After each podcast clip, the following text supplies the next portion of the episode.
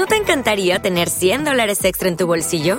Haz que un experto bilingüe de TurboTax declare tus impuestos para el 31 de marzo y obtén 100 dólares de vuelta al instante. Porque no importa cuáles hayan sido tus logros del año pasado, TurboTax hace que cuenten. Obtén 100 dólares de vuelta y tus impuestos con 100% de precisión, solo con Intuit TurboTax. Debes declarar para el 31 de marzo. Crédito solo aplicable al costo de la presentación federal con TurboTax Full Service. Oferta sujeta a cambios o cancelación en cualquier momento. Esto es Ecos del vinilo.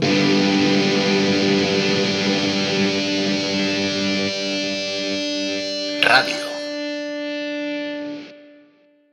Hola, esto es Ecos del vinilo radio. Les habla Ricardo Porman. Hoy tenemos un programa muy especial, un programa aniversario, porque justo hoy, primero de mayo, el EP de Rufus T. Farfly titulado La historia secreta de nuestra obsolescencia programada cumple 11 años de su lanzamiento y he querido recordarlo, compartirle sus canciones, todas seguidas, porque nos muestra cómo era la banda entonces, cómo iban aflorando esos retoños de lo que luego serían tras el reconocimiento masivo a partir de los discos 9 y Magnolia.